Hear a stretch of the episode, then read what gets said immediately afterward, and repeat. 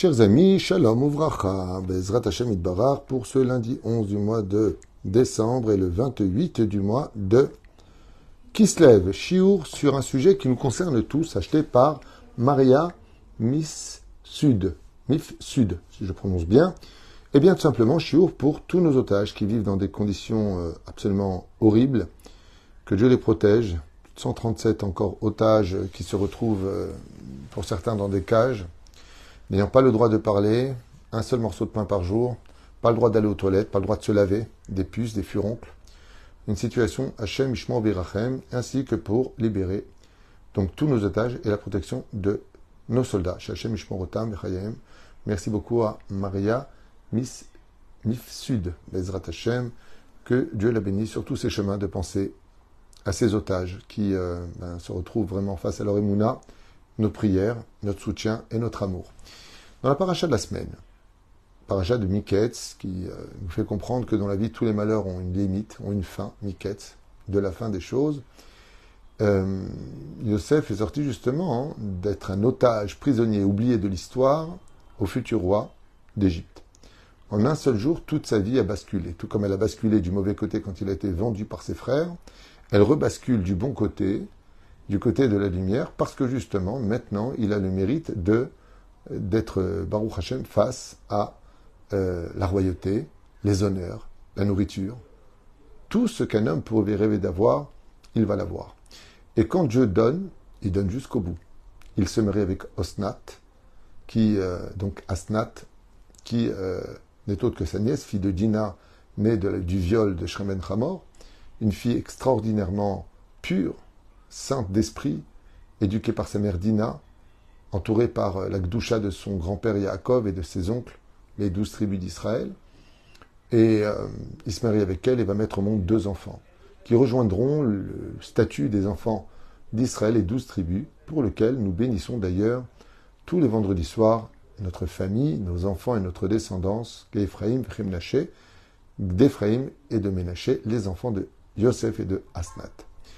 Euh, Pharaon n'est pas un ami du peuple d'Israël dans cette péripétie, même si j'avais fait un cours qui s'appelle Pharaon l'hébreu, où en fait on découvrira grâce à nos commentaires, euh, commentateurs, que Pharaon, celui dont on parle dans cette paracha, est un cousin de Yosef Hatzadik, descendant d'Abraham Avinu.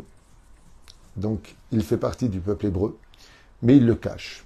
C'est un sujet que je vous conseille de voir pour ceux qui veulent comprendre qui était le pharaon de cette époque. Ça s'appelle Pharaon, l'hébreu.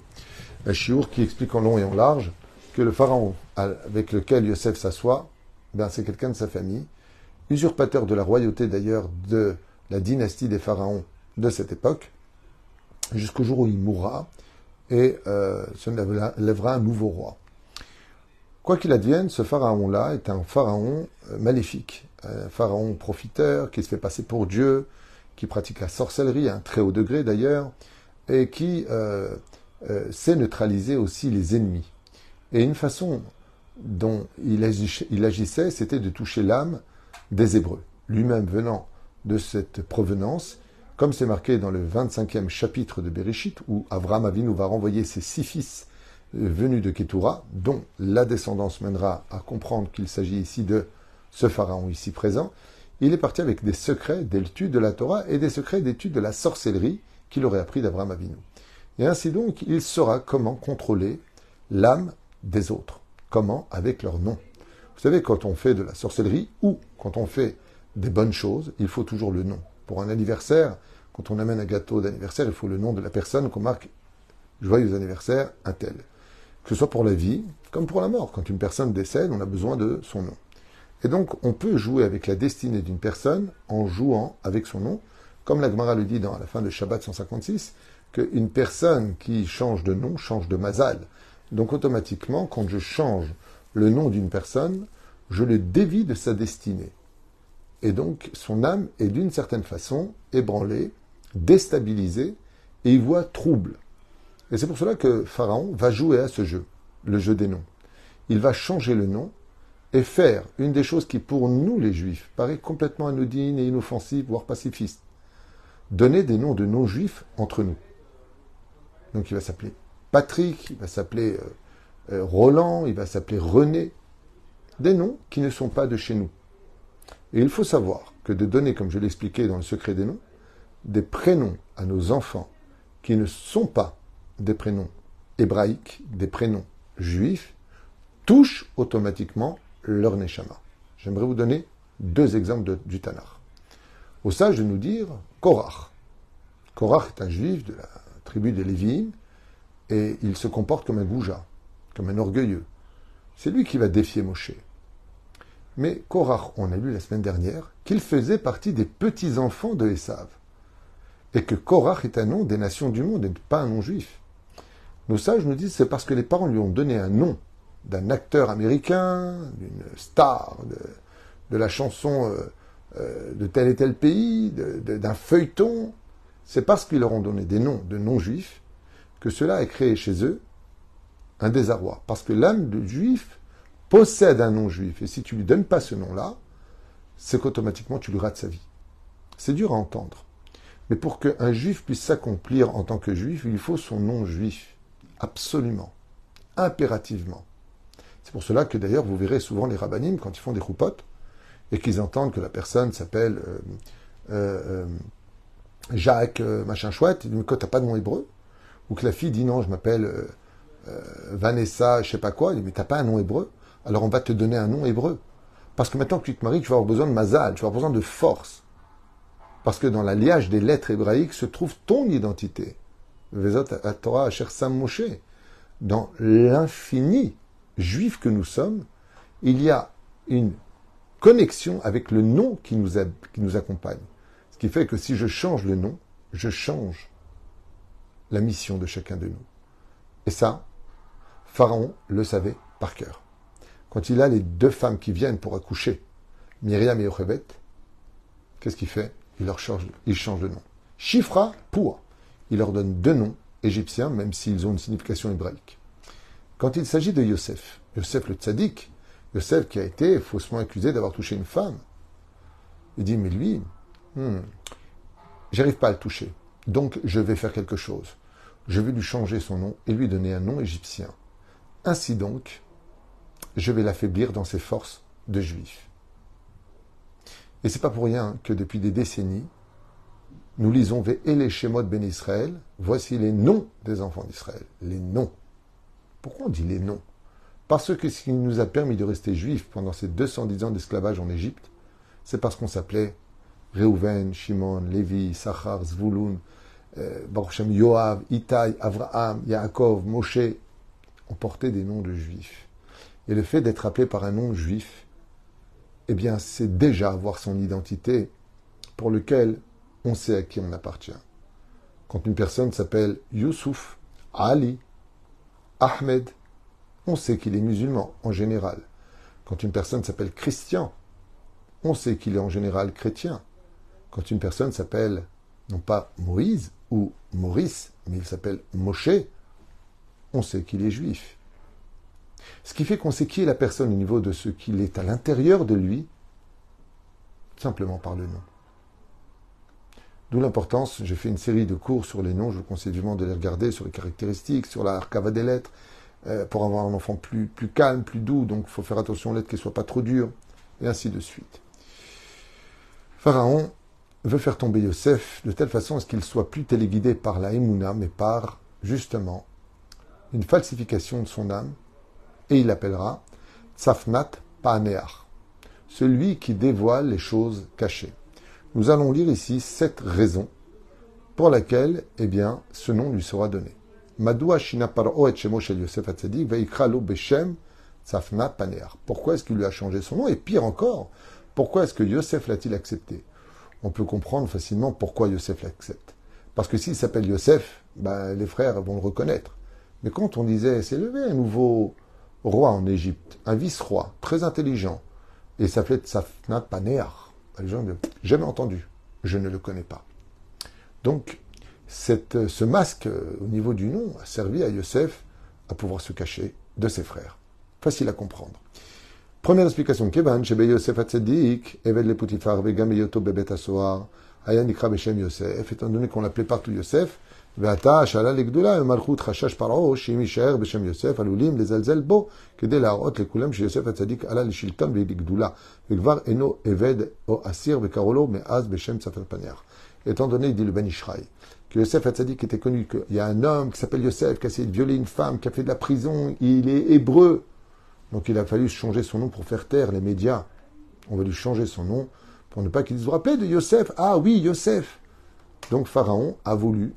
bonnes intentions, premier commentaire du Ben Ishraï, faire taire les médias et qu'on arrête de parler de lui en tant qu'ancien hébreu, violeur soi-disant, et qui avait fait de la prison.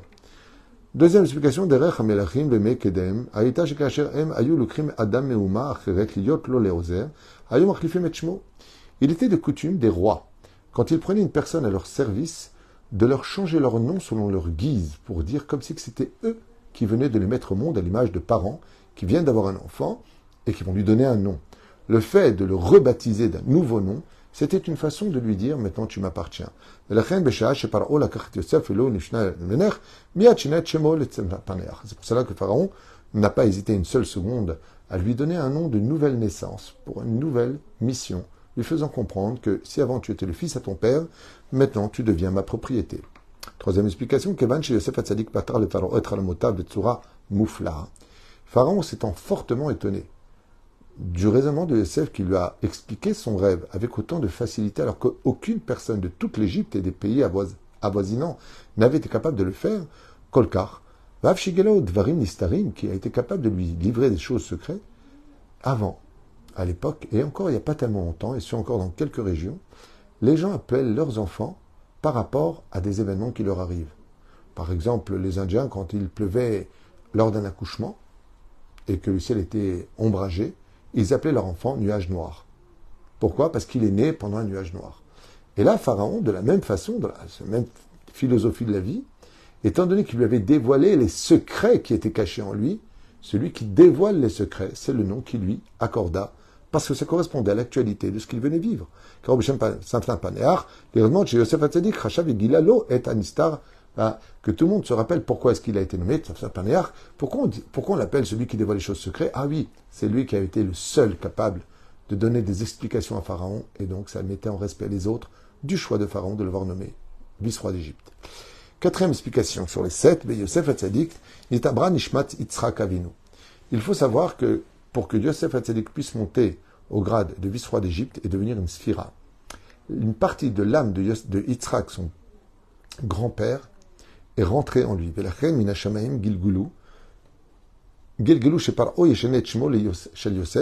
Et du ciel, on a voulu qu'on change le nom de Yosef. Pourquoi?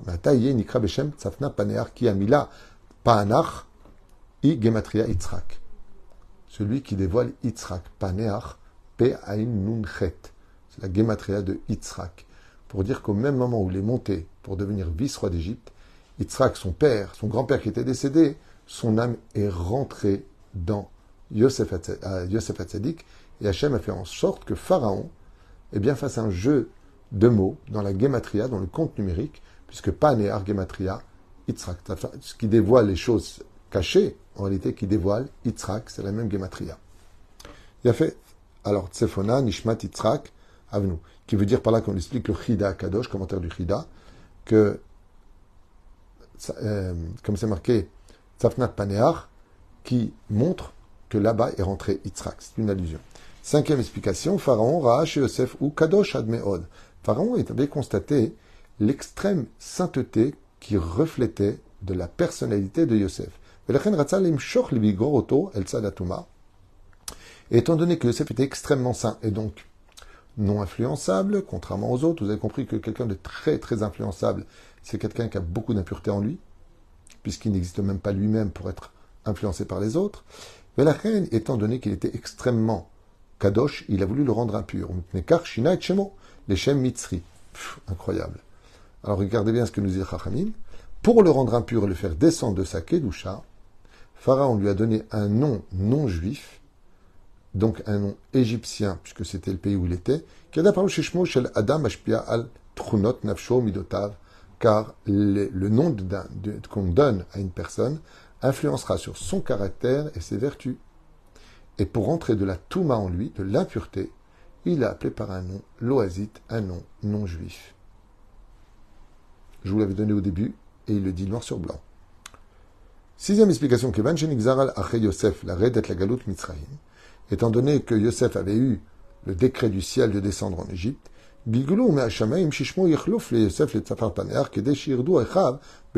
Mitzrayim, afin de cacher son identité, le ciel a voulu qu'on lui donne un autre nom, juste pour marquer le nom masquer le nom de Yosef, qui lui a donné Melech Omed.